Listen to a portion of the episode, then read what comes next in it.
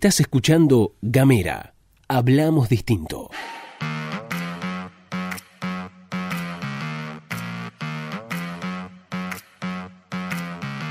Hola, ¿qué tal? ¿Qué dicen? ¿Cómo les va? Bienvenidos, bienvenidas, bienvenides. Están escuchando una nueva pastilla de Gamera, este micro informativo que distribuimos de lunes a viernes. Mi nombre es Luz Escarpati y como es habitual me acompaña Gastón Lodos. Hola Luz, hola a todos, todas, todos quienes están escuchando. Bienvenidos, bienvenidas, bienvenidas a la pastilla de Gamera. Les anticipamos por la agenda que tenemos hoy que arrancamos la pastilla con mucha alegría y no sabemos cómo la vamos a terminar. Dicho todo esto, saben que pueden encontrarnos en Spotify, pueden buscar en Spotify todo nuestro contenido en, eh, buscando justamente Gamera podcast. Bájense la aplicación de Spotify, que además es una masa para escuchar música. Y ahí tienen todos los contenidos de Gamera Podcast. Y además un montón de podcasts muy, muy buenos de todo el mundo para poder escuchar. También nos pueden encontrar a través de las redes sociales en Twitter, en Facebook y en Instagram. Nos van a buscar como arroba gamera TDF. Hoy vamos a hacer hincapié sobre todo en lo que tiene que ver con la actividad económica, pero antes un salpicadito de noticias provinciales porque el gobierno de la provincia se incorporó al Programa Nacional de Seguridad Alimentaria. Esto implica que la provincia va a recibir un financiamiento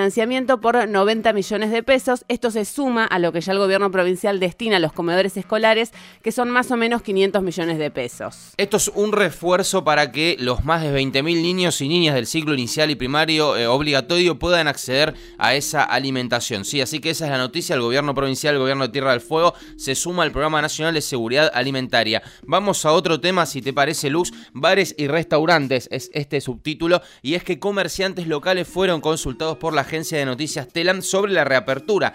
¿Cuál es la facturación de los bares y los restaurantes fueguinos? Bueno, esta oscila entre 15 y 20% del nivel previo a la pandemia. Recordemos ya hace una semana se reabrió la posibilidad de poder ir a tomar algo, un café, una, birrita, una copita de vino a los diferentes lugares, a los bares, a los restaurantes y a partir de ahí se empezó a hacer un relevamiento acerca de, bueno, cómo empezó a, cómo está esta actividad en las diferentes ciudades de la provincia. En Ushuaia, el impacto por la falta del turismo nacional e internacional se hace sentir y mucho. Quien fue consultado sobre este tema fue Oscar Rubinos, ex legislador y dueño del Hotel el Capolomio, que tiene un bar y que además cuenta con un restaurante. En ese sentido, dijo, se va reanudando la actividad lentamente. En nuestro caso, mejoramos un poco los ingresos con las ventas por delivery o la comida para llevar, pero la falta de turismo de todo tipo tiene una gran repercusión en nuestro rubro. Bueno, la facturación entonces en bares y restaurantes oscila entre un 15 y un 20%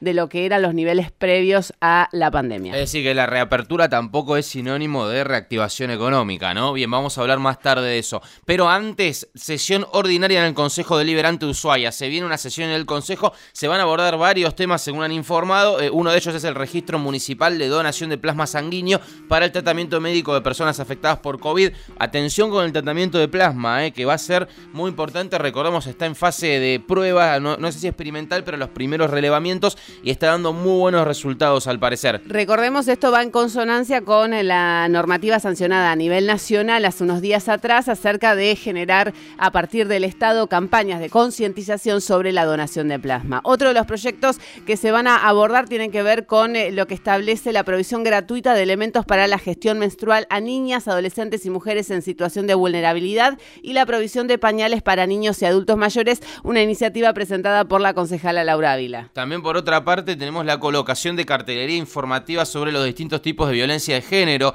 en los edificios públicos municipales y en el Consejo Deliberante. ¿Qué pasó con Telma Fardín? Están todos enojados con Telma Fardín. No, entiendo qué está. ¿Por qué no bajan un cambio? Porque más son casi todos tipos.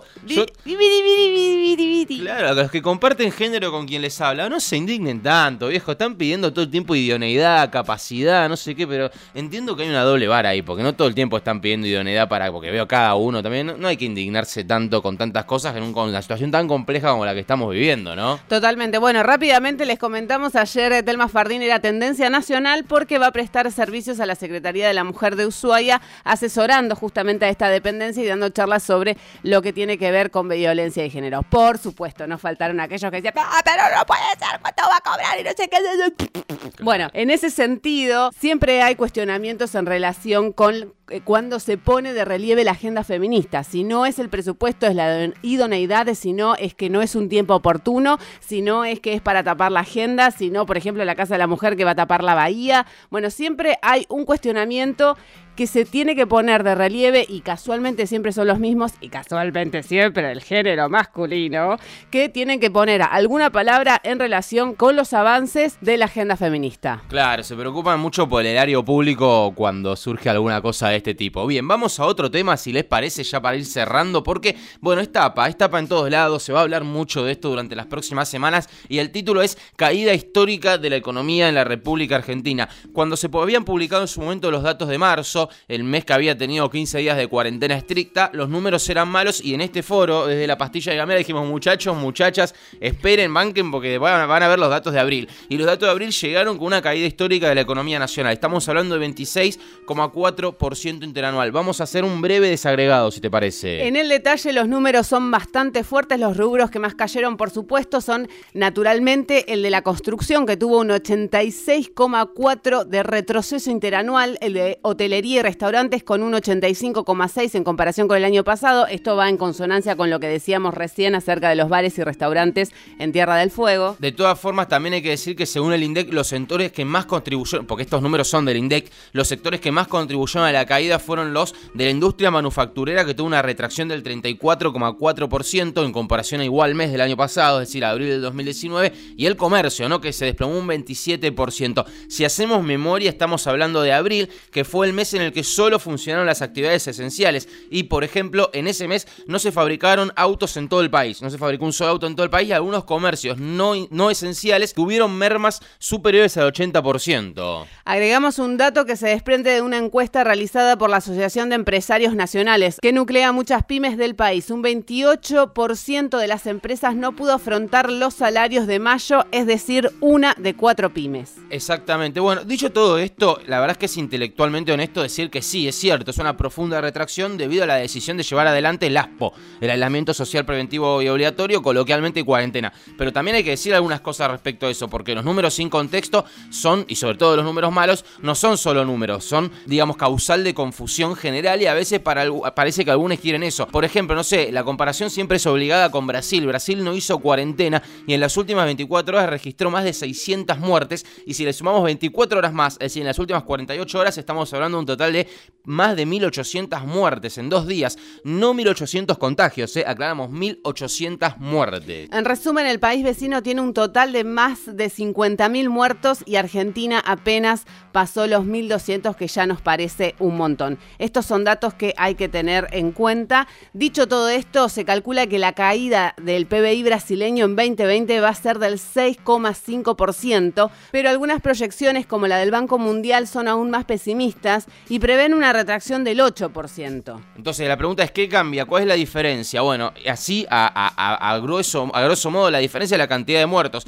Esta mañana nos despertamos y vimos títulos y vamos a escuchar un montón de editoriales, pero un montón de editoriales hablando sobre lo terrible de la cuarentena, la, que, que es la gran responsable de la caída de Argentina, pero no diciendo que del otro lado, la otra opción son 50.000 o más compatriotas muertos. Y ustedes saben que no hacemos periodismo de indignación, pero a veces, viste, nos empujan, loco, no sean malos, ¿no? Probablemente sería más honesto si algunos empezaran a titular que cagada che un día más y no nos acercamos a la cantidad de muertos de Brasil. De hecho, lo piden a través de Twitter, porque 2 más 2, si todos te dicen que la economía se está cayendo igual que el mundo, que encima está viviendo rebrotes por todos lados, es obligación de todo comunicador decir que la cosa no terminó y que probablemente en muchos puntos del país en los que se fue hacia una gran apertura, por ejemplo Tierra del Fuego, en, en algún momento haya que volver a cerrar. Entonces, ¿qué es lo que están pidiendo? Bueno, está claro entonces que la economía es un yunque, a eso no se discute, ¿no? Ahí no hay discusión y que van, y que van a tener que levantarlo. Es un yunque, es un yunque que hay que levantar, pero si salimos de esta con la mayor cantidad de argentinos vivos, por ahí es más fácil levantar la economía también.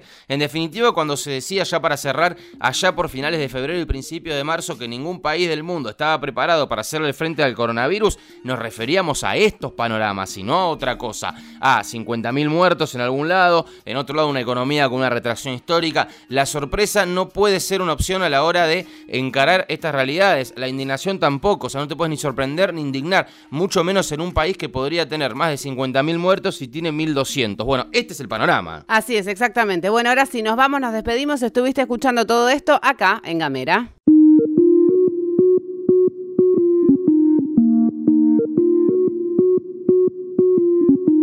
Seguí nuestros contenidos en gamera.com.ar.